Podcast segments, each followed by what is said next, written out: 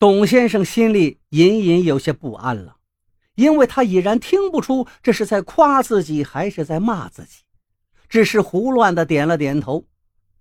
这第三盆烩血肠上桌后，大家伙都没兴趣了，每个人都只是勉强伸了伸筷子，就再也无人问津了。这时，服务员又端着菜过来了。董先生定睛一看，险些晕倒。天哪，竟然又是烩血肠！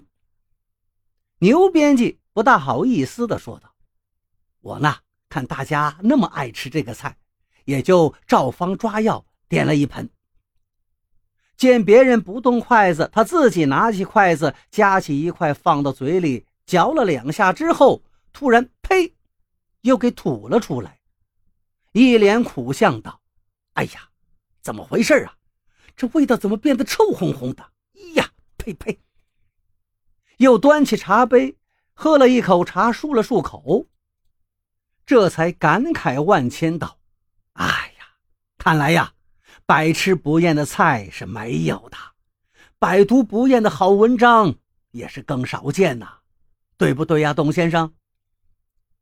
董先生再笨，此时也明白对方一定是有所指了，便有些如坐针毡的感觉了。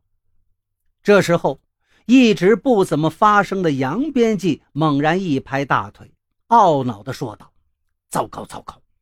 我刚才点的也是烩血肠。这样吧，我让服务员给退了。可是为时已晚，服务员说已经炖上了，不能退。”杨编辑只好一脸苦笑道：“这没办法了，人家跟咱们办杂志一样，已经定稿排版，不能撤稿了。”转眼间，第五盆烩血肠也上了桌。杨编辑捏着鼻子，皱着眉头，对众人说道：“我呢，相信大家现在肯定都没有胃口了。这盆菜虽然挺值钱，结果也只能给倒掉了。哎呀。”这么好吃的菜，反复吃，大家很快就吃够了。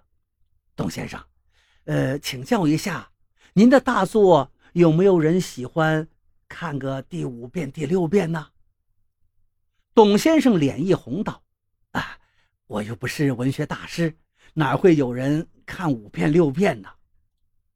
杨编辑一听，一本正经的接道：“不对吧？上次我们刊物用了您的一篇文章。”马上就有许多读者来信说，他们已经拜读了好几遍了，而且是在不同的刊物上读到的。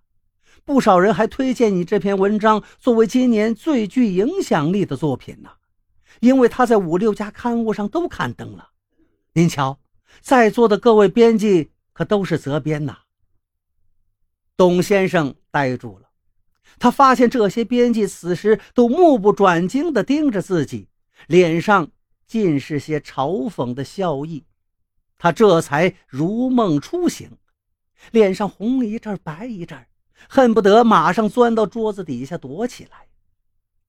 众目睽睽之下，他擦了擦额上的汗滴，嗫嚅道：“啊，对，对，对不起，是是是我的不对，我不该不该一稿多投，以后我一定我一定。”刘编辑摆摆手，打断了他的话：“别说了。”我们几位这次请您来呀，主要是想向您约稿。